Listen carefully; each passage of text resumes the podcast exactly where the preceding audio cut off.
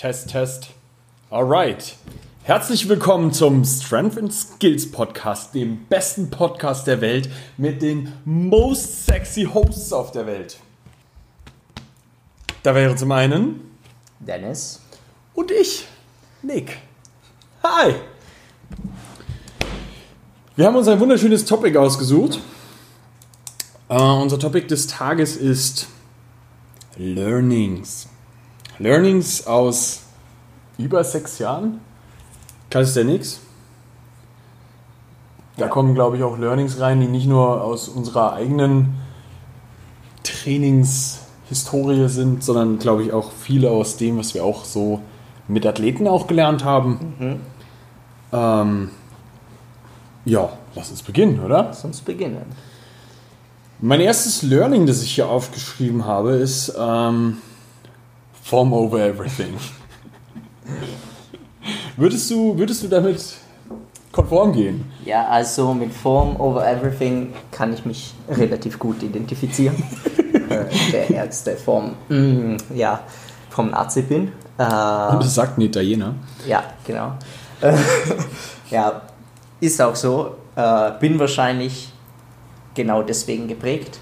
Äh, in Italien hat sich, hat sich Calisthenics sehr in Richtung Form entwickelt mhm. und es gab einfach den größten absoluten Hate auf Dynamics und alles, was unsauber gemacht wurde.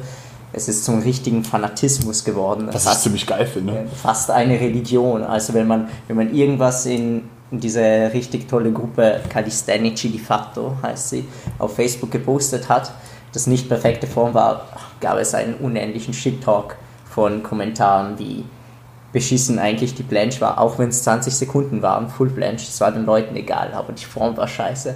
Und du musst das reparieren und du musst das richten und das eine machen und das andere machen. Wahnsinn. Also, ja, ja, ein Wahnsinn. Und das hat mich auf jeden Fall geprägt. Ähm, und ist aber natürlich bei Skills, also für mich zum Beispiel sehr wichtig, finde schöner zum Aussehen, auch die korrekte Ausführung ist in 99% der Fälle eigentlich die gesündere Ausführung der Übung. Ähm, nicht, es gibt ganz seltene Fälle wie die Planschau, die können wir mal ein anderes Mal besprechen, mhm. wo, wo man darüber diskutieren kann, aber prinzipiell ist es gesünder, äh, man verletzt sich weniger und es sieht einfach geiler aus. Ähm, wie ist es bei den Basics? Ja, ich komme ja mehr aus dem mittlerweile mehr aus dem Weighted Calisthenics und ähm, bin mit dieser großen Reps and Sets Strömung eigentlich quasi in dem Sport groß geworden und mhm. ähm, auch da war immer viel Fanatismus ähm, über Form drin, wobei man da auch ganz ehrlich mal sagen muss, da ist auch viel Fanatismus über Form drin gewesen, der sich nicht begründen lässt. Mhm, mh. Und das ist beispielsweise, wir haben da schon oft so ja. drüber gesprochen, das ist beispielsweise dieser Hollow Body Pull-Up Fanatismus, wo irgendjemand mal, ich weiß auch wer, mal festgelegt hat, wir müssen auf jeden Fall Beine gerade haben ähm, und wir müssen auf jeden Fall eine Hollow Body Position drin haben in einem Klimmzug. Und das sind so Sachen, die, wenn du dir einen Klimmzug in seiner effektivsten Form, wofür mhm. er da ist, das ist ja im Endeffekt eine, eine vertikale Zugbewegung für die hintere Kette, ähm, dann macht es eigentlich nicht so viel Sinn, das zum Beispiel so zu machen. Oft haben die Leute Rounded Shoulders oben so. Man, man hat auch Rounded Shoulder vom Start aus, wenn du eine starke Hollow hast, wenig Schultermobilität und da ein bisschen zu bist und anfängst zu ziehen, dann ist es echt nicht optimal. Nein, ja. das ist, und das ist halt auch so ein Problem. Der Klimmzug ist halt nicht nur, ich ziehe mich einfach nur mal da so hoch, mhm. sondern auch da kann man bestimmte Sachen durchaus mal äh, ein bisschen technischer betrachten und das ist aber in allen Basics so. Mhm. Ähm, da hast du ganz oft die Regel, ja, Push-ups, Liegestütze. Die große Angst vor dem, die Ellenbogen gehen nach außen, sorgt mhm. dafür, dass alle Leute mit den Ellenbogen unglaublich nah am Körper sind. Mhm. Was ja eigentlich dann wiederum dafür sorgt, dass du extrem viel aus dem Trizeps, Trizeps arbeitest ja. und was das nächste sein wird, du wirst halt das Problem haben, dass dadurch du gleichzeitig trotzdem Leuten oftmals Schulterschmerzen provozierst, weil dann teilweise Muskulatur, die einfach nur daran beteiligt ist, den Ellbogen sehr nah am Körper nach hinten ähm, zu ziehen, Mhm.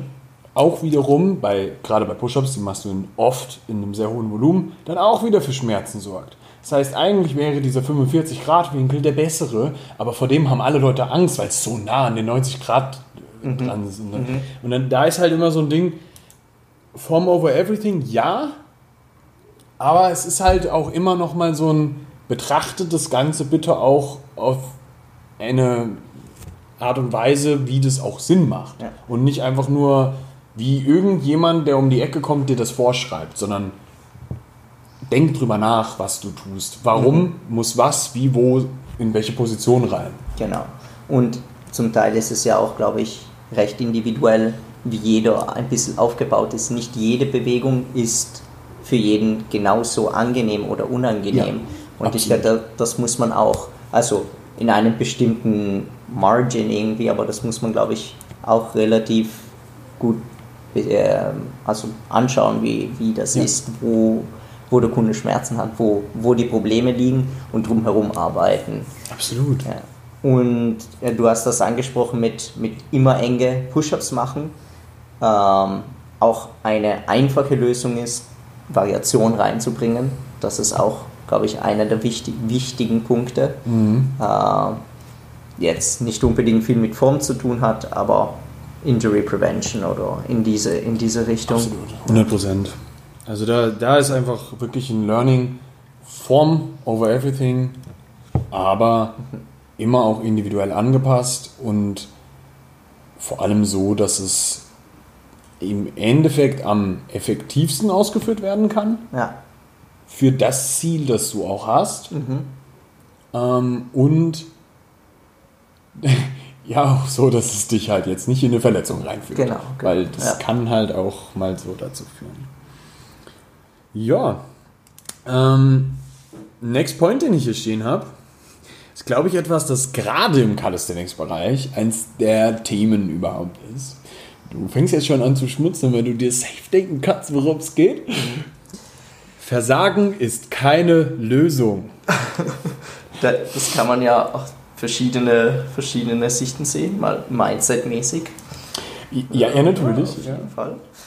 Ähm, wo, wo es mir jetzt eher darum Ja. geht, ist tatsächlich ähm, dieses Ich trainiere bis ins Fus Muskelversagen, jeden Satz, jede Einheit, jede Rep, alles muss komplett bis ans Maximum ausgereizt werden. Und ja, das kommt von mir. Ich habe das jahrelang so Ich glaube, das propagiert, auch so gemacht und immer gesagt, go hard, go hard or go home, no, no, no, no pain, no gain. Und, aber irgendwann kommst du zu dem Punkt, wo du einfach merkst, so, wenn du das über Jahre machst, und äh, das muss ja nicht mal über Jahre, aber wenn du es in längeren Zeitraum machst, läufst du halt vor eine Wand. Du kommst halt irgendwann einfach wirklich nicht mehr voran. Und das ist doch das eigentliche Ziel im Training, dass du Erfolg hast, dass du deine Ziele erreichst. Und wenn du dir nur wegen deinem Ego da im Weg stehst, dann macht das einfach keinen Sinn. Das ist einfach Unsinn. Ja. Also das ist, ne, ich glaube einfach prinzipiell der Klassiker. Man, am Anfang des, am Anfang finde ich, äh, ist es was Gutes. Also mit, wenn du Anfänger bist und dich dem Sport näherst, ist es gut, dass du immer wieder versuchst, dich ans Limit zu treiben. Damit du, 100%. damit du weißt, wo dein Limit ist. Du musst, du musst lernen, wo Du das musst, ist. Genau, du musst es lernen. Aber sobald du es mal weißt, hat es einfach gar keinen Sinn, jedes Mal dahin zu kommen. Nein, also mal als, als ein Beispiel. Ich habe jemanden bei mir im Coaching, den lasse ich einmal in der Woche, kein Scheiß jetzt, das hat, ist, keine Calisthenics-Übung, aber es ist Kraftsport, ähm, der macht Hack Squats, M-Rap und filmt es. Und also der, der, Ja. damit ich das sehe auch. So, Ja. ne? Und ähm, einfach nur, weil ich zu ihm gesagt habe, du musst lernen, wie hartes Training sein kann und wie hart, wie weit du dich eigentlich schieben kannst. Ja. Und du siehst es auch regelmäßig, dass immer sein Geist zuerst aufgibt und nicht der Körper. Und das ist auch nicht so, dass ich ihn da in irgendeine ähm, Verletzung hineinbringen möchte. Ich achte schon sehr, sehr hart drauf. Aber worum es dabei einfach geht, ist, dass er lernt, dass sein Körper zu mehr in der Lage ist, als er glaubt. Ja. Und das ist natürlich ein Punkt, der extrem wichtig ist, um auch erfolgreich die richtigen Reize zu setzen, dass dein Körper das auch lernt. Aber das ist halt was, was du nicht jede Einheit, nicht ständig und immer nur machen solltest, sondern das ist ein Satz in der Woche. Das ist ein einziger Satz in der Woche bei einer Übung, die relativ safe ist. Ja. Das könntest du auch mit Curls machen oder sonst irgendwas. Es wird halt immer ein Problem, wenn du mehr Gelenke drin hast. Ich, ich, so. ja, ich glaube genau, dass es schwierig wird. Erstens, wenn also die, die Load extrem heavy ist, also wenn du dich Mhm. in Richtung eines Monorems äh, bewegst und das wöchentlich probierst. Sagen wir, keiner probiert sein Monorem jede Woche. Oh, Das doch, ist- das gibt die Leute. Aber die haben Ja. halt auch immer nur ein gleichbleibendes 1AM. Genau. Äh, oder am Anfang wird es vielleicht besser, aber mit der Zeit auf keinen Fall. Und genau das Gleiche, und ich glaube, das ist unglaublich wichtig und muss ich mich echt mal, da muss ich echt mal einen Post drüber machen. Es ist bei Skills genauso. Ja, Wenn man einen Frontlever lernt, eine Planche lernt und endlich von einer Version zur nächsten überspringt, dann ist diese Version für einen ein 1RM. Es ist ein Maximalkraftversuch. Den halten Sie nicht mehr als 1 bis 3 Sekunden. Das ist ein alaktisch anaerobischer, komplett ZNS zerstörender Reiz. Es ist super anstrengend für jemanden. Und wenn ich jetzt meinen mein PR von 80 Kilogramm Pull-up mache und ich schaffe das, dann versuche ich nicht drei Tage drauf das nochmal oder eine Woche drauf. Nein, ich gehe auf mein normales Training zurück und ich schaue, dass ich das nächste Mal in drei, sechs Monaten, wann ich mein One-Ram wieder mal teste, was nicht so oft im Jahr ist, ehrlich gesagt, was ich da schaffe. Aber nein, wenn ich meinen Frontlever gelernt habe, das erste, was ich machen muss, ist fünfmal am Tag, den jeden Tag raushauen, bis ich mir eine Verletzung rein, reinhole. Ja. Und das müssen die Leute wirklich mal verstehen. Ja, sicher, es, man sieht es immer wieder. Es gibt Leute, ja, die, die lernen das und sie versuchen es immer wieder, versuchen es immer wieder, verletzen sich dabei auch oft, hauptsächlich wenn die Übungen dann schwierig werden.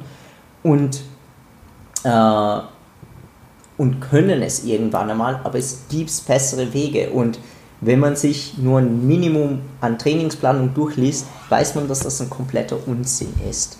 Also ja, und da trainiert man ins Versagen. Genau aus diesem Grund ist Versagen auch keine Lösung. Wenn die Form passen muss, wenn man die Form beibehalten will, die richtigen Muskel verwenden will, um die Übung zu machen, sei es Basic, sei es Skills, muss einfach muss, also kann man nicht bis zum Versagen trainieren. Genau, das wollte ich sagen. 100 Prozent. Ja. Und das ist, ist was, was oftmals beispielsweise, wenn Leute dann sagen, ja, aber ich brauche das Versagen, damit ich möchte Muskelwachstum haben. ja?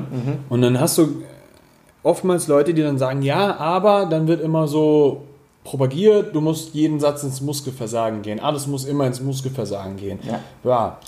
Okay, das kannst du gerne machen, das machst du zwei, drei Wochen und dann musst du aber schon in den Deload, weil du am Arsch bist.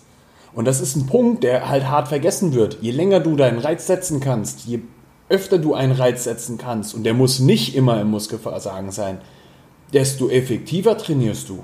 Und wenn du weniger Deloads im Jahr brauchst, Ja. hast du tendenziell von den 52 Wochen, die ein, ein, ein Jahr hat, mehr Wochen gehabt im Jahr, mit denen du ernsthaft Progress gemacht hast.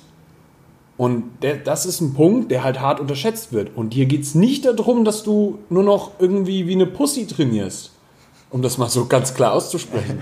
Ja, weil das halt ganz viel dann in den Kopf äh, von, von, den Menschen drin ist. Darum geht es nicht. Sondern es geht immer noch darum, dass du hart trainierst. Es geht aber nicht darum, dass du dich mit dieser Einheit ausschießt. Ja.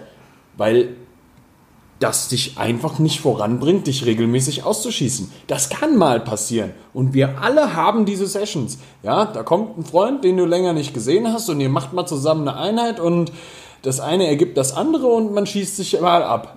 passiert. Ey, das passiert auch mir. Das ist ganz klar, ja. Ja. Letztes Wochenende war ich im Hunsrück und ich habe mit Dave und Sascha einen großen Spaß gehabt. So. Wir haben hart trainiert, so. Auch mal ins Muskelversagen rein. Und es war geil. Und ich habe Spaß gehabt und das war auch wichtig, weil Training soll auch Spaß machen. Aber du musst auch immer noch mal eine Sache mit im Kopf behalten. Progress macht am aller, aller, allermeisten Spaß. Ja. Es ist scheiße, ständig auf dem, auf dem Fleck zu bleiben. Und es macht überhaupt keinen Sinn, immer nur auf dem Fleck zu bleiben. Wenn du auf deine, deine letzten zwei Jahre Training zurückschaust und du potenziell eigentlich so, so mal eigentlich überhaupt keinen Progress gemacht hast, dann solltest du dich mal fragen, ob du vielleicht ein bisschen zu oft dich abgeschossen hast oder ob deine Trainingsplanung vielleicht nicht die optimalste war. Ja. Und das ist ein Problem. Ja. Und in zwei Jahren geht richtig viel. Auf jeden Fall. Man, man schaue sich Sinja an. Mhm. Die hat auch harte Zeiten gehabt in den ja. letzten drei Jahren. Aber die trainiere ich nicht jeder Einheit ins, ins Versagen. Und die ist in den letzten drei Jahren mit Abstand zu einer Athletin geworden, die in Europa wahrscheinlich mit einer der allerstärksten ist. Und das hat seinen Grund, warum das so ist.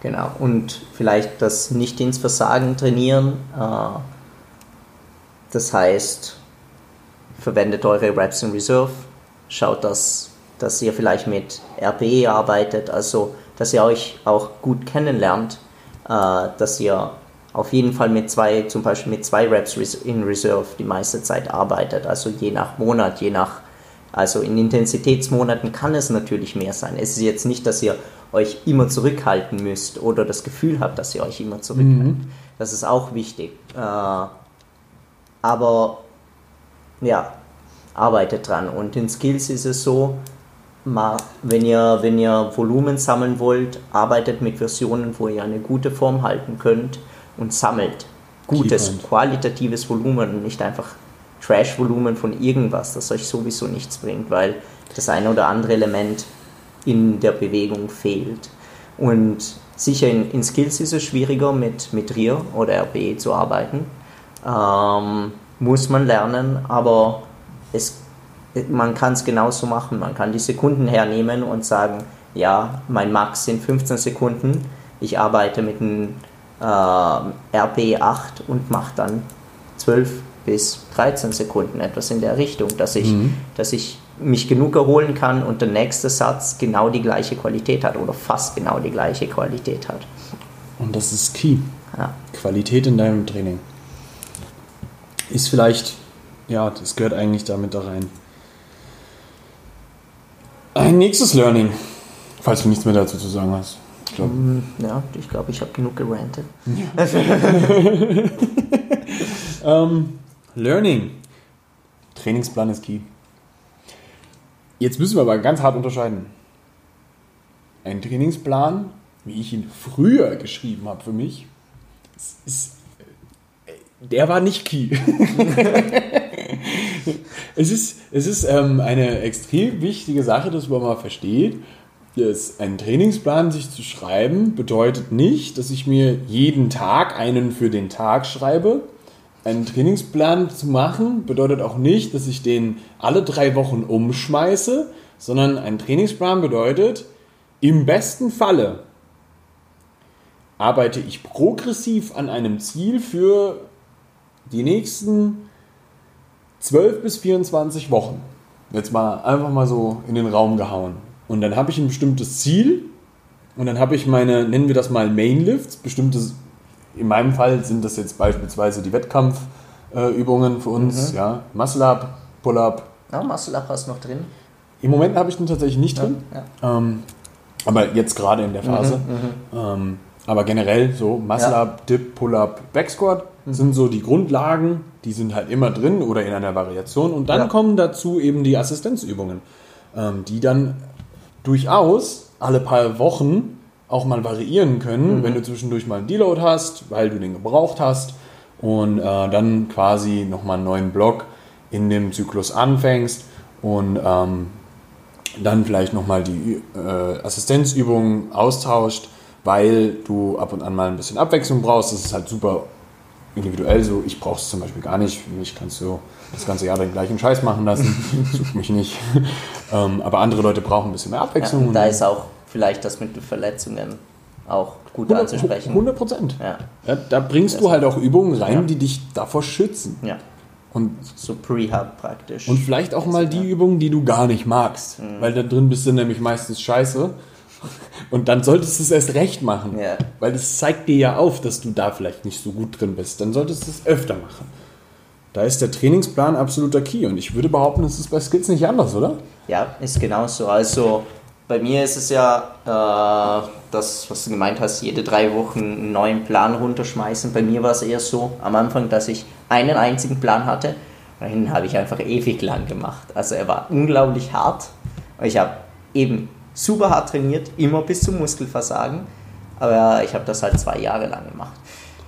Und Ja, ja, oder ein Jahr lang, ich weiß es nicht. Also echt, echt lang. Und da war ein extremes Volumen drinnen und das hat mich, also genau das hat mich dann auch ins Overtraining ähm, damals gehauen, bin ziemlich sicher, weil ich dann angefangen habe mit der Zeit, also es waren hauptsächlich Basics und dann habe ich angefangen noch Skills vor den Basics dazuzugeben, weil ich Angst hatte, dass wenn ich aufhöre, äh, die Basics zu machen, ich meine Muskelmasse verliere. Oh, Ja. oh ja, ja. Das, das ist ein gutes Thema. Ähm, Verdammt, wir sollten einen Podcast nur darüber machen. ja, nur für nächste Episode. äh, ja, prinzipiell kurz gesagt, es, die Angst war komplett umsonst, weil mit Skills, wenn man Push- und Pull-Skills drinnen Jetzt hast du hat. die nächste Episode versaut. Jetzt habe ich es versaut, ja, verdammt. Ja, okay, bis zur nächsten Episode. Der Cliffhanger. Okay, wir müssen schreibst du auf. ähm, ja, genau bei Skills ist Trainingsplanung auch un un unglaublich wichtig, aus Ja. dem Grund, dass du setzt dir genauso Ziele, Ja. die du erreichen willst und arbeitest dran. Die, das Wichtige ist, dass die Ziele hier auch unglaublich realistisch sind, einfach weil es schwierig ist im Calisthenics Skills Bereich, also auch im Basic Bereich, da im Skills Bereich evidence-based zu arbeiten. Erstens ist es unglaublich individuell, wie schnell jemand an der Skill arbeitet, ja, also Ja, lernt, aber glaube ich. Das, ja, aber das ist in jedem Bereich so. Ja, ja, ist, in jedem, ist sowieso in jedem Bereich so, nur hier gibt es einfach null Data. Ja. Also es ist, es ist ist wirklich schwierig, ähm, jetzt fixe Zahlen zu nennen. Ja, mit 20 Sekunden Adventstag fangt man jetzt mit dem Straddle Ja. an. Das ist der Moment, eine Sekunde mehr, keine Sekunde weniger. Also äh, das, hängt, das ist unglaublich äh, abhängig, wo die Schwachpunkte zum Beispiel liegen. Und bei einem genügen ab und zu 12 und der andere hat 30, aber tut sich mit der nächsten Variation schwer und da muss man was anderes arbeiten zum Beispiel. Und wenn man einen Trainingsplan hat, kann man einfach den Progress viel, viel besser tracken. Also ich glaube, das ist einer der größten Vorteile, äh, wenn man mit einem Trainingsplan in Skills arbeitet, weil ab und zu eine Sekunde mehr äh, in einer Skill einen riesen Unterschied macht. Je mehr, je advanced ein, ein Athlet ist, kostet eine Sekunde mehr im Full Planche ist unglaublich viel, ist monatelange Arbeit. Und wie kannst du sowas tracken, wenn du irgendwie drauf lostrainierst? Und dann immer wieder den Tag hast, wo es schlecht geht oder und der Tag, wo es gut geht. Wenn du hier konstant dran arbeitest, dass du zum Beispiel im Straddle anstatt im Full zu arbeiten, immer länger besser halten kannst, kannst du dir sicher sein, dass wenn du den Full machst, dann du eine Sekunde mehr drauf haben werden wirst. Also. Und äh, genau hier ist es so, man hat Mainlifts. Also ich habe bestimmte Mainlifts, Ziele, die ich erreichen will. Bei mir sind es im Moment eben äh, Plancharbeit, äh, Planche Push-Up, Victorian und äh, Weighted One-Arm-Pull-Up-Arbeit Ah, zum größten Teil. Das sind, das sind meine vier Hauptziele, an die ich arbeite.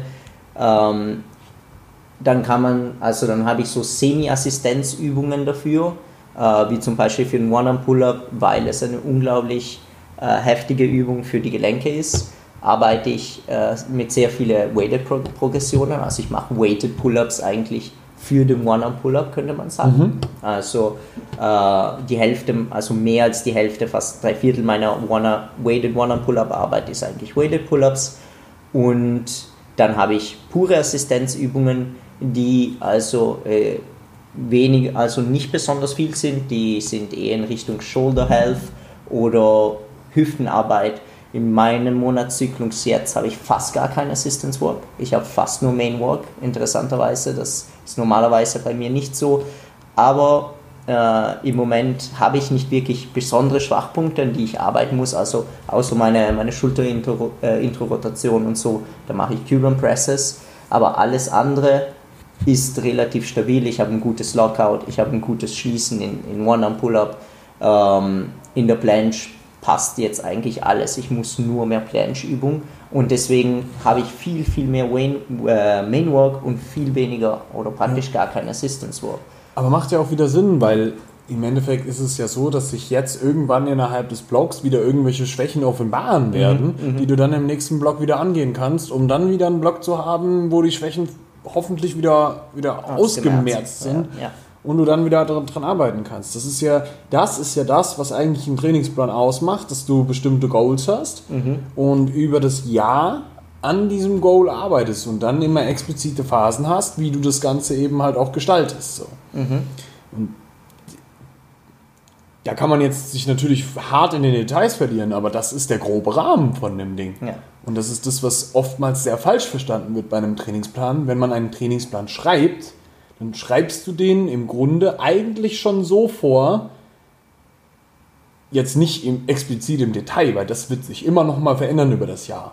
Aber du hast ein bestimmtes Goal, das am Ende des Jahres oder ja. am Ende stehen soll. Deiner drei Monate, und, sechs Monate, whatever. Und das hat bestimmte Steps, die dafür erreicht werden müssen. Mhm. Und die arbeitest du halt ab. Mhm. Dann kann es länger dauern, dann kann es weniger lang dauern, aber das Wichtige ist, du arbeitest für deine Goals du, und die erreichst du. Und dann kommt der nächste dazu. Und da kommen wir eigentlich zum nächsten Punkt, den ich auch aufgeschrieben habe den wir in der nächsten Folge gnadenlos behandeln werden. Denn wir werden das Ganze so ein bisschen aufsplitten, sodass ihr easy peasy das Ganze durchhören könnt. Die Folge ist jetzt fast 30 Minuten lang. Im Endeffekt ist es so, dass wir verschiedene Punkte jetzt hier haben und die der Reihe nach einfach abarbeiten werden. Gut. Ähm, Nächster Cliffhanger. Der nächste Cliffhanger, der eiskalte. Ähm, ja, was, was, sollen wir, was haben wir noch zu sagen? Wir haben definitiv zu sagen, wenn dir diese Folge gefallen hat, teil die mit allen deinen Freunden, die ein bisschen auf Muskelmasse und Kraft stehen. Und Freundinnen. Und Freundinnen. Wichtig. Ähm, share das Ding, hilf uns ein bisschen, das Ganze noch bekannter zu machen. Rate das Ding. Rate das Ding. Gib uns so viele Punkte wie nur irgendwie möglich, Sternebewertungen, alles, was du hast. Und wenn du ernsthaft Erfolg in deinem Training haben willst und nicht nur über Podcast hören, dann meldest du dich entweder bei Dennis oder bei mir und bewirbst dich für einen Platz bei uns im Coaching. Und dann machen wir ein Monster aus dir. Good dere. Good dere.